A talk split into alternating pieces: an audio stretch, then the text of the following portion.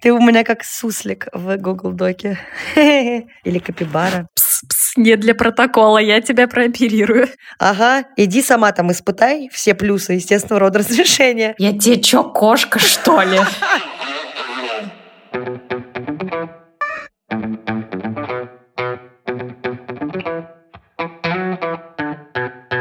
Привет, это подкаст «Раздвиньте ноги». Меня зовут Оля Крумкач, я врач-акушер-гинеколог и ведущая этого подкаста.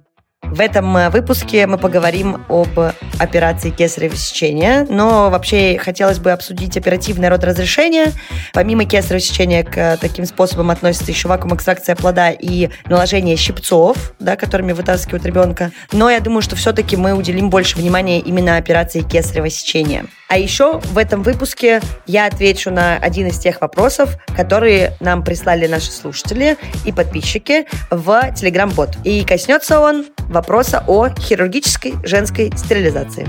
Я думаю, что с естественными родами примерно всем все понятно, а вот показания для кесарева и вообще безудержное желание большинства женщин отделаться малой кровью, как они считают, и провести оперативное родоразрешение, на самом деле достаточно большое заблуждение. Сегодня мы раскрываем все карты, какие минусы бывают у оперативного родоразрешения, что еще, да, то, что я уже перечислила, есть кроме кесарева, и почему, если есть возможность и нет противопоказаний, конечно же, акушер-гинеколога рекомендуют рожать самостоятельно, то есть через естественные родовые пути. Со мной сегодня в студии Юля Русакова. Всем привет, Оля, спасибо, что еще раз меня пригласила. Я очень рада поучаствовать. Всем, кто меня знает и слушает, привет. Я не знаю просто, с кем еще можно так классно это все обсудить. Мы с тобой в свое время даже вместе на операции ходили. Мы сейчас вспомним какие-то истории. Многие, наверное, знают, что кесарево – это полноценная операция, то есть это хирургический метод родоразрешения, с помощью которой ребенок появляется на свет как самая частая альтернатива естественных родов, через брюшную стенку. То есть врачи делают там всякие штуки и достают его. И примерно 30% детей на самом деле появляются на свет именно с помощью этой операции. Помимо прямых показаний планового рода разрешения, операция кесарево сечения также делается в экстренном порядке. Да, это зачастую такое прям спасение жизни либо ребенку, либо матери, либо иногда обоим. Мы такое тоже видели.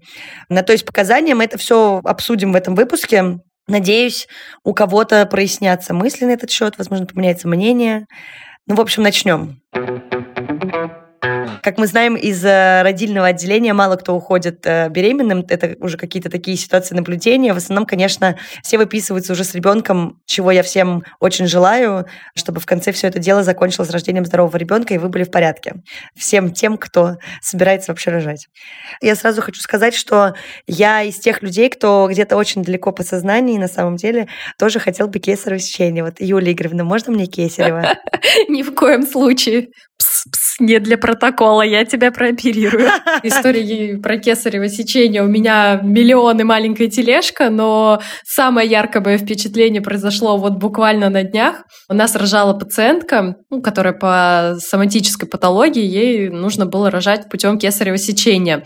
Ну, поскольку женщина сама-то как бы была настроена на естественные роды, в общем, случилось бархатное кесарево сечение или гламурные роды. Значит, во время кесарево сечения пациентка сама доставала из себя ребенка. Блин, это было настолько клево, я была настолько вдохновлена, прям куча народу в операционной, все фоткают, прям супер восторг, вообще здорово. На самом деле на поток эта история не работает, это Чаще всего такое, индивидуальная история, но было очень круто. Вот, оперировать я начала, наверное, уже когда сама стала работать. Случилось это, наверное, на второй год моей работы врачом. Пока я могу сказать, что я только учусь это делать. Не считаю себя суперхирургом, ну, надеюсь, все впереди. Начали мы с Олей, конечно же, в ординатуре, с ассистенции, в общем, рассказать можем много чего. Я же еще успела в детской гинекологии поработать. Эти первые операции, когда ты должен что-то делать, а как бы ты один на всю больницу. А по поводу Кесарева, ну, конечно же, в ординатуре синдром самозванца и великое переживание, что все уже перерезали кучу женщин, а я еще ни разу не сходила сама в операционную. Но как только я в Москве устроилась, на самом деле, в роддом, приблизительно на второй неделе моей работы, я уже начала ходить как бы хирургом. Понятное дело, что со мной меня ассистировали заведующий либо главный врач, но там просто политика такая, что достаточно быстро всех ставят на ноги, так сказать. Вот сейчас я оперирую достаточно часто, но, конечно же, тоже считаю, что я только учусь, набираюсь опыта, стараюсь ходить с докторами, которые суперопытные, чтобы просто они, если что, могли подсказать, показать какой-нибудь лайфхак, финт ушами или что-нибудь такое. Вот. Но, конечно, у врачей все очень долго, поэтому мы практикуемся, но я очень люблю оперировать. Мне кажется, это один из немногих моментов вообще в жизни, да, процессов, внутри которых я абсолютно отключаюсь. Это даже, наверное, круче, чем медитация для меня это такой уровень концентрации классный, что я ловлю кайф на самом деле, ну, особенно когда все хорошо происходит, без осложнений. Но да, тут, правда, можно рассказывать часов 10, мне кажется, но я думаю, что мы начнем с теоретической стороны вопроса этого выпуска. К слову о, об опытных ассистентах, э, наверное, не знаю, когда, может, полгода назад была такая история, что я оперировала, и со мной оперировала более опытная коллега. Вот. И она мне настолько громко подсказывала, что а, пациентка в середине операции сказала, меня что, оперирует студент? Боже, но студенты, как правило, не оперируют. Сразу хочу всем рассказать интересный факт. А врачи, на самом деле, в операционной очень часто обсуждают разные моменты, и неважно, какой у них опыт, э, это всегда коллегиальная работа. В операционную практически никогда только на малые операции, да. На большие ходят э, компании, причем бывает, что из компании это складывается из 15 разных специалистов. А, и я вот еще хочу рассказать такой противный факт. Я вот ненавижу, честно говоря, меня прям бесить иногда начинает, когда женщины женщины начинают прям болтать. Типа, прям болтать-болтать. Я все понимаю, когда меня несколько раз оперировали, и пока была премедикация, я, наверное, просто задолбала врачей. Но у меня был случай, когда женщина начала просто за песню про то, что как вообще вы работаете акушерами гинекологами, это же фу, тудым-сюдым, это же какашки, влагалище, все остальное. Мы как бы ей ребенка из брюшной полости вытаскиваем. Не говорю про то, что мы какие-то боги, да. Ну, мы заняты работой своей, да, у нас есть дела, и просто хочу отметить, что не всегда, к сожалению, врачам комфортно, когда пациенты во время операции разговаривают. Но раз ты такая болтливая, то тогда тебе эндотрахеальный наркоз, ладно, Да, да, ну такие шутки, конечно, есть, но просто меня периодически это прям как бы выносит. Понятное дело, что я не хамлю ничего, но было пару раз, когда достаточно строгим голосом я просила просто немножко тишины, потому что был ответственный момент, и как-то хотелось немножко сконцентрироваться, а не отвлекаться на то, что нас о чем-то спрашивают, рассказывают какие-то не очень уместные истории, честно говоря, Поэтому будьте аккуратны, старайтесь как-то вот входить в ситуацию, либо просто спрашивать врача. Ну, честно говоря, я в момент экшена вообще не обращаю на параллельный шум. Я вот вся в ране, я вся в операции, поэтому, ну вот если какой-то экшен, то я не обращаю внимания. Вот именно на вот эту часть, когда происходит все как бы по плану и стабильно, в принципе, как и многие другие операции, кесарево сечение делается строго по показаниям. Еще раз повторяю, это очень важно, потому что все вот эти вот штуки в стиле «пожалуйста, кесарево», во-первых, кесарево, во-вторых, просто так это не делается. Я не беру ситуации, когда это там, да, ваши договоренности с врачами, которые почему-то так делают. В идеальном мире все только по показаниям. При этом есть экстренные показания и плановые показания. Понятное дело, что в экстренном порядке кесарево выполняется, если есть опасность для жизни плода, это всякие штуки в стиле замедления сердцебиения плода, там изменение какой-то активности сердечной. Это может быть какая-то хроническая гипоксия или резкая, острая, когда нарушается ритм КТГ, может произойти выпадение пуповины, отслойка плаценты. Короче, миллиард всего на самом деле тут может быть. То же самое с точки зрения показаний со стороны жизни матери. Это какие-то резкие кровотечения, нарастание артериального давления, допустим, при эклампсии, не дай бог эклампсия, и там еще, понятно, огромный список всего. Есть э, какие-то показания, которые учитывают, э, допустим, если есть препятствие для рождения ребенка. Это есть такая штука, как клинический узкий таз, когда идет несоответствие размеров таза матери к размерам плода. Ну, в общем, все, что связано, в принципе, с тем, что ребенок не сможет пройти прилежание плаценты, может быть, еще разные штуки. Ну, и есть еще такое состояние слабой родовой деятельности, когда просто отсутствие нарастания схваток, и, следовательно, просто тут э, начинаются всякие проблемы и с тем, как ребенок проходит, и с маточной активностью. В этих ситуациях э, кесарево сечение выполняется обычно в экстренном порядке. Также, что бывает еще? Я думаю, что мы сегодня будем много всего этого перечислять. Еще может быть история, когда предыдущие роды выполнялись путем операции кесарево сечения, и на данный момент, именно в эту беременность, происходит какая-то угроза разрыва матки, истончение рубца на матке или какие-то дополнительные показания, которые как бы в комплексе идут с наличием рубца. Важно, почему я это так сильно сейчас акцентирую, потому что далее мы расскажем, что, оказывается, можно рожать с рубцом на матке в некоторых ситуациях. Что еще может быть? У плода, например, не головное прилежание. Чаще всего это могут быть проблемы с косым или поперечным положением плода. У нас в российских клинических рекомендациях есть еще показания в случае тазового прилежания. Здесь важно, что это не просто тазовое и не вот этот вот великий миф женских консультаций. Первые роды, тазовое подлежание, мальчик. Мальчик – это мое любимое. У меня был конфликт, на меня написали жалобу в роддоме. Приехала женщина, у нее как раз было тазовое, мальчик, и она в итоге вот э, мне сказала, что неправильно я все делаю, потому что у нее мальчик, он останется кастратом. В общем, как мы там все не пытались выяснить, по итогу, к сожалению, там случились дополнительно еще и экстренные показания в виде выпадения петель пуповины, поэтому в любом случае роды закончились кесаревым сечением но не в этом дело. В общем, при тазовом предлежании показанием к э, оперативному родоразрешению будет являться масса плода менее 2,5 килограмм, либо более 3 килограмм 600 грамм. Сразу хочу сказать, что есть пометочка в клинических рекомендациях, что отступление от этих цифр не всегда является нарушением протокола. Конечно. Да? То есть если есть какие-то дополнительные условия там в плане предыдущие роды были уже... Всегда как бы все равно все смотрится по месту. Есть показания, которые вот абсолютные, есть которые рекомендованы. И если тактика, да, и опыт врача, и ситуация акушерская позволяет, конечно, бывают разные ситуации. Что еще относится к показаниям? Крупные опухоли и кисты в полости малого таза, конечно, которые могут препятствовать, собственно, рождению ребенка ребенка. На момент родов у матери может быть обострение генитального герпеса или аногенитальных бородавок, которые еще называются кандиломы. Также хронические тяжелые соматические заболевания, а их там миллиард на самом деле разных. Многоплодная беременность больше двух плодов. При э, многоплодной беременности двойней там есть очень много разных вариаций, и тоже есть показания для операции кесарево сечения. Ну и последнее, мое профильное, это ВИЧ-инфекция у матери с высокой вирусной нагрузкой. То есть, если зарегистрирована высокая вирусная нагрузка, проводится профилактика плановая перед операцией до момента пресечения пуповины внутривенным введением антиретровирусной терапии, и далее делается операция кесаревого для минимизирования рисков заражения.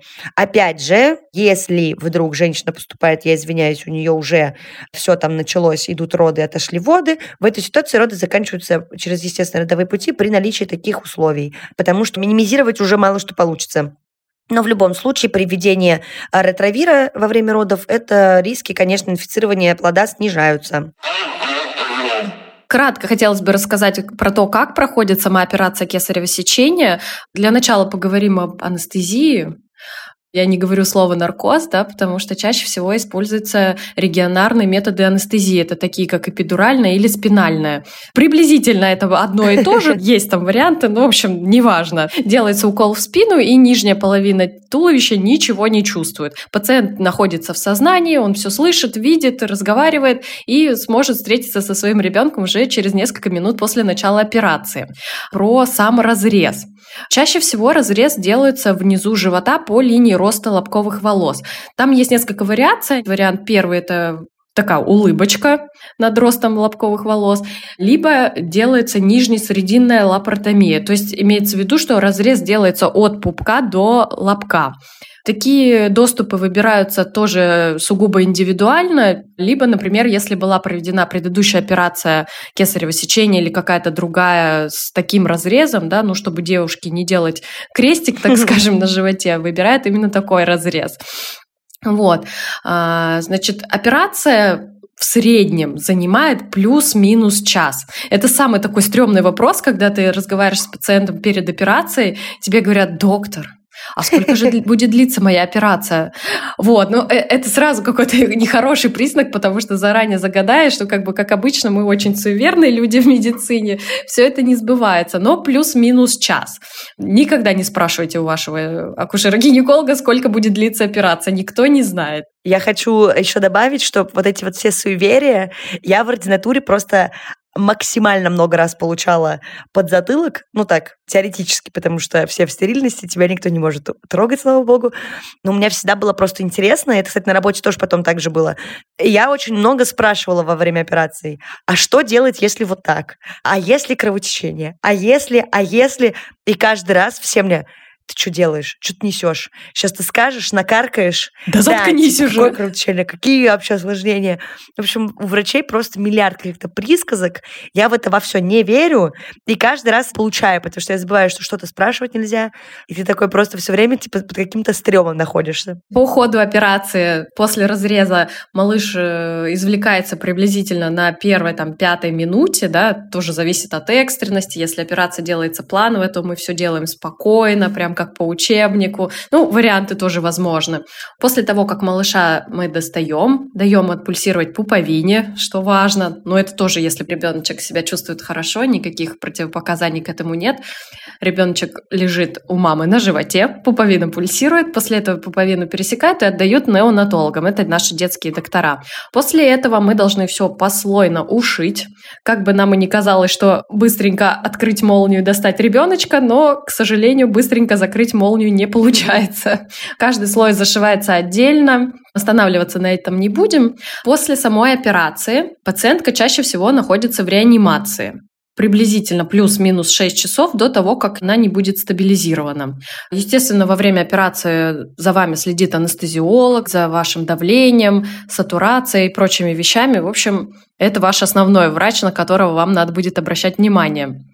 Очень часто сейчас стали прикладывать к груди прямо в операционной к моменту золотого часа после кесарево сечения. Ну вот пытаемся максимально создать эти условия, хоть и не всегда это, честно говоря, очень удобно, да, поскольку там все стерильно. Ну, в общем, стараемся. И кесарево сечение, хотелось бы сразу сказать, что это не означает то, что вы не начнете кормить грудью вовремя. Обсудите этот момент с лечащим врачом. После операции чаще всего накладывается косметический шов.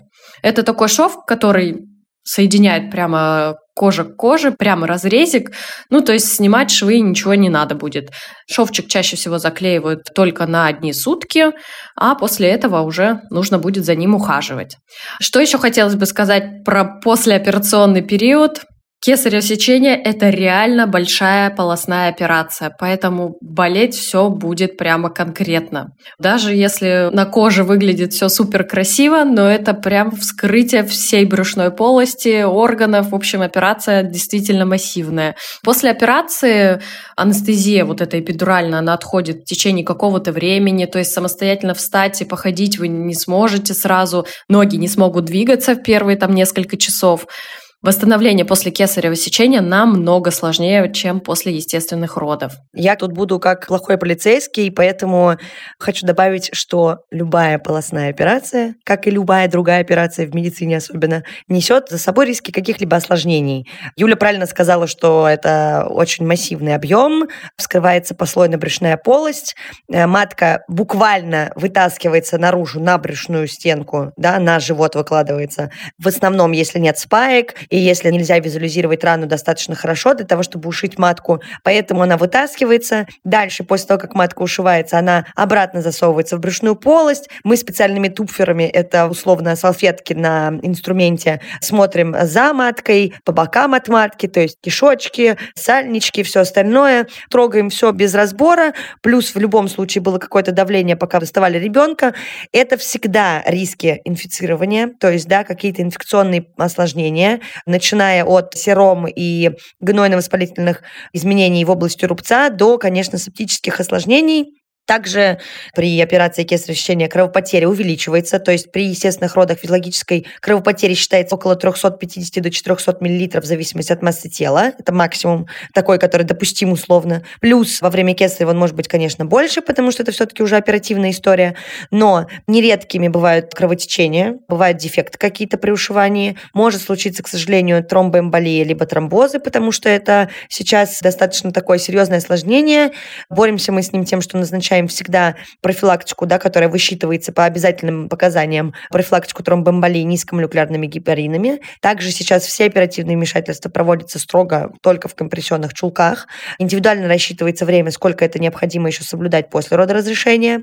Также, к сожалению, да, так как операция хоть и в малом тазу, но брюшная полость у нас тоже тут рядышком, нередко случаются ранения мочевого пузыря, мочеточников, кишечника, еще что-то. Никто, к сожалению, не застрахован. И вот э, про кровотечение, да, еще нередко случается, по крайней мере, в моей практике, учитывая дополнительные соматические осложнения, либо хронические заболевания, которые есть у беременных, например, ранение варикозных сосудов расширенных, что, в общем-то, тоже обычно обращается огромными кровопотерями. В общем, случается всякое. Мы видели и остановку на столе, но Юля вот до сих пор, а я только в ординатуре занималась вот такими прям тяжелыми соматическими пациентами. Поэтому всегда нужно иметь в виду, что, к сожалению, даже такая операция, как кесарево сечение, которая, казалось бы, фигня, фуфло, просто ребенка родить, может закончиться как-то немножко не так, как предполагалось до захода в операционную. У меня как раз сегодня была операция, вообще первая, никаких осложнений, но кровопотеря была достаточно большая вот для обычной операции первого вхождения в живот, как мы это называем. Ну вот, это к вопросу, что никогда нельзя предугадать на самом деле. То есть всегда должен быть понятен предварительный план и ход операции, и объем. Что выполняется, что не выполняется. Бывают, да, какие-то дополнительные истории, которые можно, так сказать, ухватить во время операции кесарево сечения. Но, к сожалению, осложнения в медицине, это, знаете, вот как бы как карта ляжет. То, чего все и боятся, что ты никогда не можешь спланировать все от А до Я. Как я говорю своим пациентам, медицина по точности вторая после религии, поэтому приугадать невозможно. Но это, кстати, правда. Пару слов хотелось бы сказать про послеоперационный период. Э, конечно, он более тяжелый, э, чем после естественных родов. Восстановление обычно более длительное. Э, в таком периоде вам могут помочь, например, ношение бандажа, да, которая будет облегчать ваше перемещение из горизонтального положения в вертикальное, необходимость соблюдать э, гигиенические меры да, по поводу э, заживления шва, будет проводиться его обработка, да, и необходимо так скажем, устраивать воздушные ванны. Как я люблю говорить, должно быть чисто и сухо. Залог хорошего заживления шва. Вот. В общем, если шовчик наложили не косметически, а отдельно, то чаще всего их снимают где-то на седьмой день. И в связи с этим после кесарево сечения выписка получается более поздняя. Да, после естественных родов это вот минимум там три дня, и после операции кесарево по-моему, минимально сейчас уже пять суток после родового периода наблюдения, потому что на третьи сутки, как правило, берутся контрольные анализы, на пятые сутки можно выписывать, если все в порядке, никого ничего не смущает. Исключениями являются ситуации, когда ребенка, например, переводят в другой стационар, и если все позволяет, нет у матери никаких осложнений, мы, конечно, стараемся как можно быстрее их соединить, и если к ребенку мать может быть допущена в другой больнице, то мы всех выписываем, чтобы она могла ехать, ухаживать за ребеночком и быть с ним рядом. Нам задали еще важный вопрос, а как вообще рожать после кесарево сечения? После кесарево сечения возможны роды через естественные родовые пути. Сейчас рекомендуется выждать минимум год после операции до следующих родов, даже до следующей беременности. А лучше и побольше. Да, лучше даже больше, потому что тогда будут выше шансы на спокойную беременность, естественные роды, отсутствие вот этих рисков разрыва и всего остального по поводу матки и рубца. И, конечно же, как всегда, есть плюсы и минусы этой ситуации. К минусам, к сожалению, относятся тяжелое осложнение, как всегда, все то же, что я уже перечисляла, плюс разрывы матки, остановки сердца, тромбоэмболия, удаление матки, гистерэктомия, что сейчас делается строго просто с созывом всех э, светила святейших всея Руси гинекологии. Но такие случаи все равно еще существуют. Также, к сожалению, всегда есть риски летального исхода как для матери, так и для плода. И для матери в этой ситуации риски выше примерно в три раза при кесаревом сечении.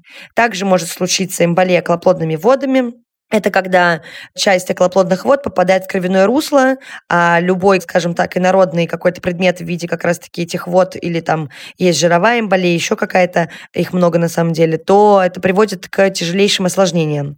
Также, что может случиться во время родов, это аномалии плаценты. Чаще всего они встречаются уже после проведения операции кесарево сечения, то есть здесь увеличивается риск с каждым новым кесаревым сечением, с каждой новой операцией по предлежанию плаценты, ее врастанию в близлежащие ткани. Мы, помнишь, даже ходили на операцию, которая, я не помню, сколько она шла. Мы как-то, короче, с Юлей в ординатуре, мы были прилежными ученицами, и был какой-то день в родилке, мы тогда работали. Была очень сложная операция, и мы решили на нее остаться. Там как бы все при полном параде, рентген операционная, эмболизация нижних конечностей, когда перекрывают как бы кровяное русло для того, чтобы минимизировать кровотечение, врастание. Там, по-моему, было третье кесарево, если я не ошибаюсь. Короче, полная жесть. И мы с Юлей как бы остаемся и понимаем, что мы уже типа третий, пятый час там. Ну и как-то уже некрасиво уходить, потому что, ну, мы типа пришли посмотреть. В итоге, во сколько мы в 12 вышли или во сколько? Ну да, полдвенадцатого. Мы там сидели на полу, менялись, по очереди ходили. Нас с Юлей запрягали просто, типа, сидеть под женщиной, таскать пакеты, кровь, инструменты. Позови того, принеси вот это. На энтузиазме решили остаться. В итоге просто даже рассчитывали, что, может быть, нам уже переночевать в Алмазском центре. Ладно, поехали домой, но это было смешно. Но не смешно было пациентке и, на самом деле, в моменте врачам, потому что операция была абсолютно жестокая. Была куча врачей, но там был трэш. Там просто плацента, мне кажется, пыталась захватить захватить весь организм. Ну, то есть вот как раз такие случаи могут закончиться печально. Для кого-то не так печально, потому что, допустим, уже какой-то репродуктивный потенциал условно выполнен, возможно, желаемый, но все равно как-то вот и удаление матки несет свои последствия, поэтому, конечно, в идеальном мире стараемся этого не делать, и сейчас для органов, выносящих операций, собственно, да, вот для таких, когда удаляется какой-либо орган, нужны конкретные показания, причем достаточно серьезные. По некоторым данным, еще во время операции кесарево конечно же, выше риск дыхательных нарушений ребенка уже после операции. И еще повышаются риски того, что дети бывают оказываются в реанимации по разным на то причинам во время проведения операции кесарево Эти данные так себе шоу, но вообще исследования показывают, что корреляции такой конкретной нет, потому что все-таки во время естественного родоразрешения очень много осложнений бывает. Но оперативное родоразрешение в любом случае это не прикольчики, а серьезное дело. Я думаю, что на минусах, думаю, нам уже пора заканчивать. Я уже всех достаточно напугала. Юля, расскажи нам теперь про плюсы, пожалуйста. Мне кажется, это более приятная история. Все-таки у операции всегда есть плюсы. Почему так все хотят, чтобы их прокисарили? Ну, наверное, это все-таки больше связано со страхами женщин, потому что вот прям таких абсолютных показаний на самом деле не так много, да. Больше женщины, естественно, просто боятся рожать сами, плюсы к кесаревому сечению взамен естественных родов можно отнести всего несколько моментов. Наверное, один из тех это, что при кесаревом сечении исключены разрывы промежности с тяжелыми последствиями, невозможно застрять ребенку плечиками, выходя из э, малого таза, хотя сразу здесь хочется остановиться на том, что извлечение ребенка не всегда вот такое вот киношное, как бы вам не казалось. Да я до сих пор учусь это делать. Дырочка дырочка делается действительно маленькая, извлечение ребенка это не просто взял его и достал из живота. Поэтому кому кажется, что ребенок тоже не будет испытывать стресса во время кесарева, ну ничего подобного. Ну и, наверное, женщина только так может побороть свой страх, не знаю. Ну, еще, наверное, главным плюсом то, что если есть показания, конечно, это спасает от каких-то жестких последствий именно естественного рода разрешения. Там то же самое, как при э, высокой вирусной нагрузке, при тяжелых соматических патологиях. Но, честно говоря, когда этих показаний нет, ну, как бы просить операцию достаточно опрометчиво, я считаю. Очень редко делается кесарево сечение просто по желанию женщины. Типа вот я вот не хочу просто рожать, и сделайте мне кесарево. Все, спасибо, я пошел. Ну, как бы такое происходит очень редко, и чаще всего это какие-то истории про роды по договору с каким-то врачом. Ну, очень редко такое встречается. Еще хотелось остановиться на моменте про то, что Оля сказала про дыхательные нарушения у ребеночка после кесарева. Ну, все-таки природа не зря придумала естественное родоразрешение да, для ребеночка, поскольку во время естественных родов малыш испытывает такую нагрузку все-таки, сами схватки, прохождение родовых путей, да, и это служит как раз сигналом для ребенка о том, что ему пора готовиться к внеутробной жизни. Поэтому даже если срок доношенный, да, который мы считаем с 37 полных недель, в таких сроках родоразрешение путем кесарево сечения может действительно последовать за собой какие-то дыхательные нарушения, потому что сигналов ребеночку для того, что ему нужно уже дышать и жить самостоятельно, перед кесарем никаких не было. Что хочется еще отметить из важного, что недержание мочи И депрессия после родов встречается с одинаковой вероятностью как после естественных родов, так и после кесарева. Есть всякие штуки, которые надо знать. Например, опять же, категорический отказ женщины от операции кесарево сечения тоже существует. Вот если прям в лепешку разбиться и все, можно подписать документ, который будет основанием для того, чтобы врачи даже не пытались вам объяснить плюсы и минусы всего, и вы пойдете на операцию. Но чаще всего, конечно, этот документ уместен, когда уже есть трубец на матке, и вы правда переживаете, что будет какая-то несостоятельность трубца и тяжелое осложнение. Я все-таки рекомендую тщательно разговаривать с вашими лечащими докторами и выяснять, какие есть показания, плюсы и минусы ситуации, чтобы вам просто подробно рассказали. Обычно любой доктор, конечно, настраивается, учитывая и клинические рекомендации, операции и зная просто последствия оперативного рода разрешения, на то, чтобы женщине подробно объяснить, что будет и в чем вообще прикол естественного рода разрешения, дабы уговорить, конечно же, как мне бы не хотелось это слово употреблять, пациентку на естество. Но всегда есть э, да, условия для того, чтобы все можно было обсуждать.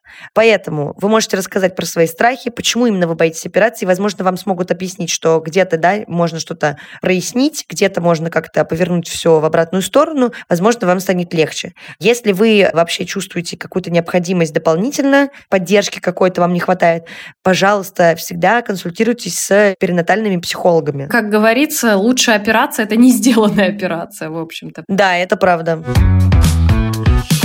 никого не уговариваю, просто расскажу, что, конечно, есть плюсы и минусы, да, естественных родов после кесарево сечения. Я хочу, конечно же, обостриться на плюсах. Во-первых, это всегда возможность испытать процесс естественных родов. Сейчас половина слушательниц такие, ага, иди сама там испытай все плюсы естественного рода разрешения. Но в любом случае э, это опция, которой можно воспользоваться. Понятное дело, что, опять же, все, что мы уже проговаривали, риски кровотечений во время и после операции, это риски кровотечений оперативные. В естественных родах кровопотери намного меньше.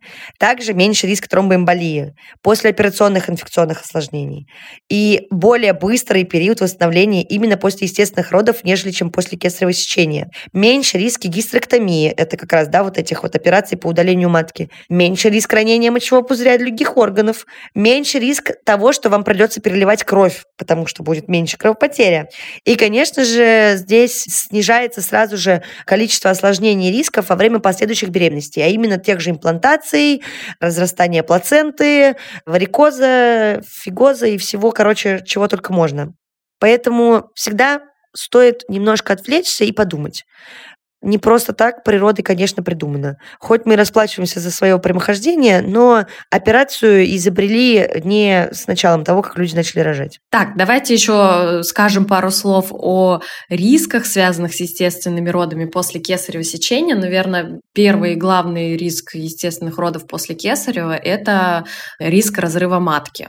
Хочется сразу отметить, что э, состоятельность матки никогда не оценивается сугубо по величине миллиметров э, по данным УЗИ. Самое первое, что мы оцениваем как состоятельность рубца на матке, это клиническая картина. Ну, то есть, как бы нет ли у женщины жалоб каких-то на боли в области рубца, боли при пальпации самого рубца.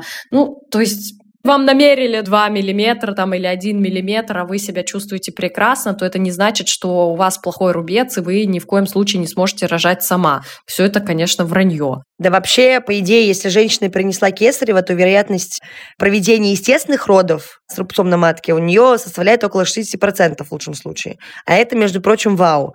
И шанс на успех, конечно, зависит от э, индивидуальных особенностей и какого-то акушерско-гинекологического анамнеза, но в любом случае вопрос о способе и сроках родоразрешения вы всегда решаете только индивидуально с вашим врачом.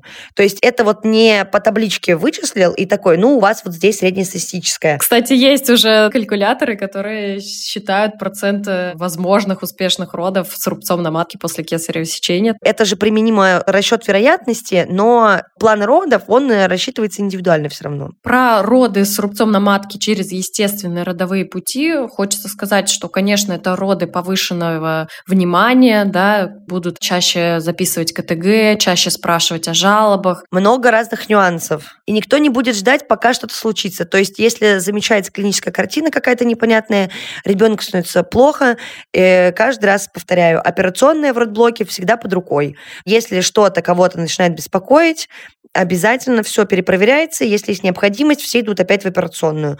Тут уж никуда не денешься. Заканчивать тем, чтобы кто-то пострадал или начались какие-то, не дай бог, там осложнения, никто не будет. Все всегда на готове. Конечно, в наших интересах всегда это здоровая мама и здоровый ребенок, да, и минимизация рисков. Поэтому здесь все индивидуально сугубо. Поэтому, если разрыв матки все же уже произошел, случился во время родов, чаще всего стараются сохранить матку для того, чтобы женщина, если что, могла вынашивать беременности в дальнейшем. Но пытаться проводить роды через, естественно, родовые пути при последующих беременностях уже, конечно, никто делать не будет. Сейчас рубец на матке после двух и более операций кесарево сечения является показанием к плановому оперативному родоразрешению. Есть такие женщины, у которых я видела даже пять операций кесарево сечения было. А у меня даже был в свое время учитель в университете, он сам акушер-гинеколог. У него с женой шесть детей, и все шесть раз операции кесарево сечения. Без врастания, без всего. Но это уникальная история. Но я знаю, на самом деле, роддома в Санкт-Петербурге, которые берутся за таких пациентов, у которых было две операции кесарево сечения уже в анамнезе, да, которые безумно хотят родить сами. Есть такие доктора, которые берутся за такие роды. Поэтому все в ваших руках. Но то же самое, что если, извините, там приезжают и уже все на тазовом дне, и вот-вот-вот, такие случаи тоже были, и благополучно рожали с рубцами на матке после нескольких операций.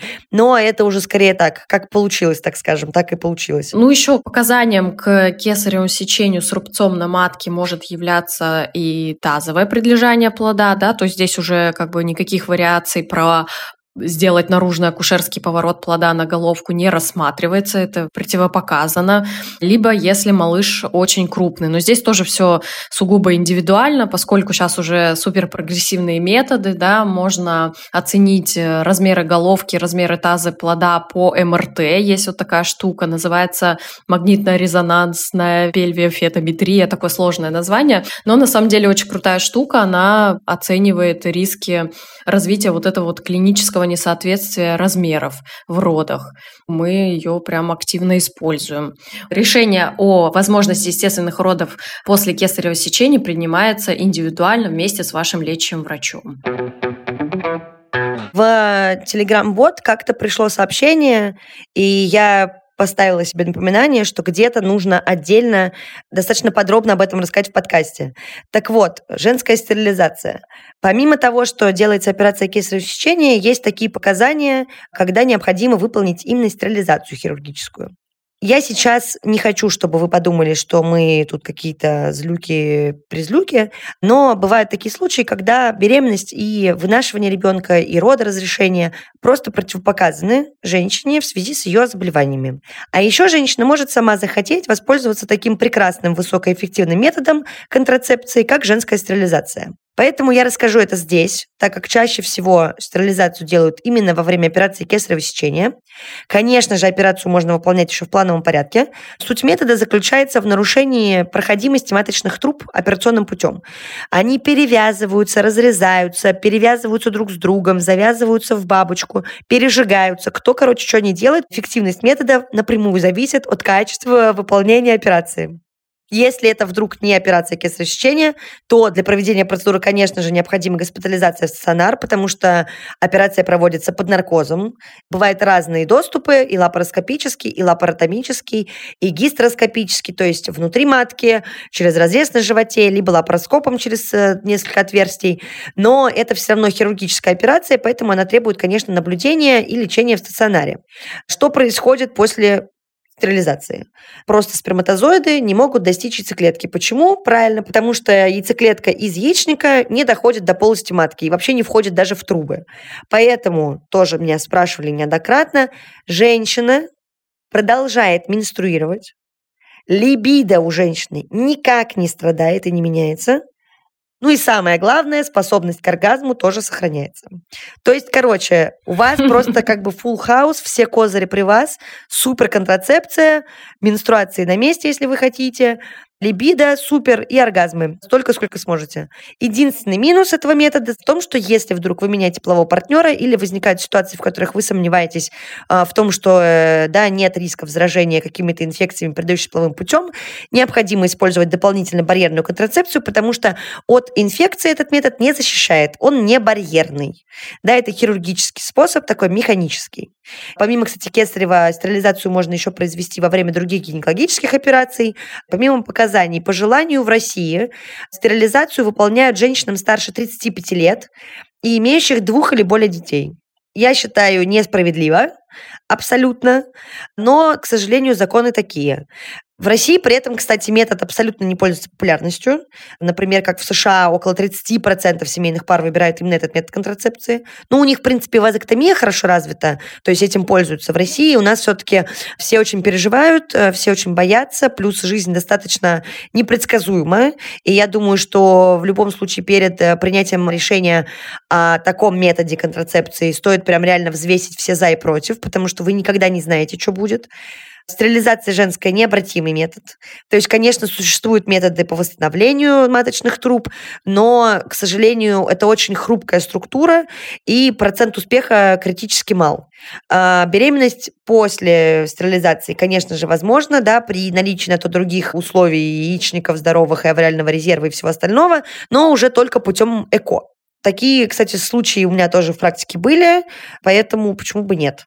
Но, опять же, нужно об этом подумать. Что еще важно? У стерилизации практически нет побочных эффектов, как у гормональной контрацепции, что плюс. Практически нет противопоказаний, то есть там элементарно вот, да, ситуации какие-то по поводу противопоказаний какого-то хирургического вмешательства, в принципе. Я уже сказала про либидо и про все остальное. Это абсолютно не требует никакого вашего внимания во время полового акта. Отсутствие финансовых затрат приблизительно пожизненно, если вам больше не понадобятся презервативы, потому что это такая однократная затрата, а тем более, что эта процедура часто делается именно по ОМС в России.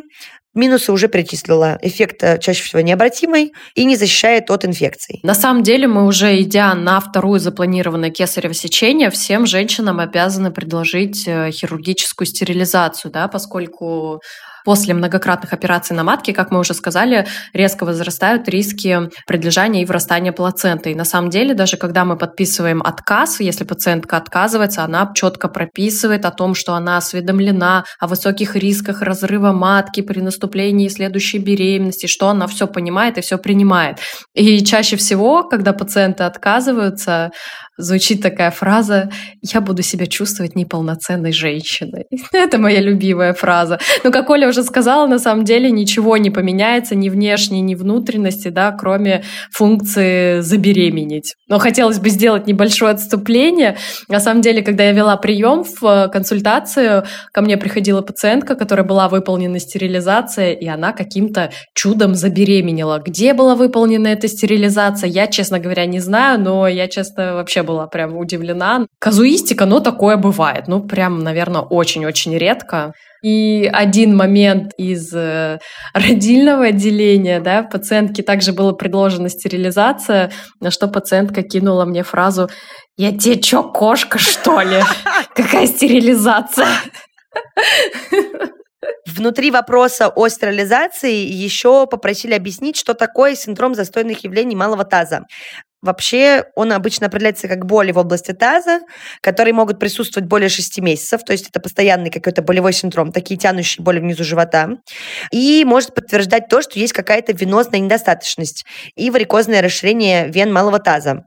Здесь даже есть э, несколько синонимов по названию. Аварикоцелия или тазовая венозная недостаточность. Так вот, вопрос был в том, вызывает ли стерилизация этот самый застой, как он в простонародье называется. Так вот, никак не связано это состояние со стерилизацией, потому что никакой прямой связи тут нет. Частота синдрома хронических тазовых болей у женщин э, в возрасте от 18 до 50 лет составляет примерно 15%.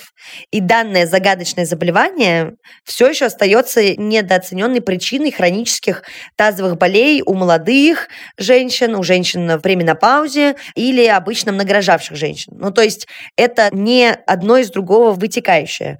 Поэтому бояться не стоит. Если вы хотите принять решение в пользу стерилизации, либо она вам показана, просто не бойтесь выполнять эту манипуляцию, если она, правда, необходима и оправдана.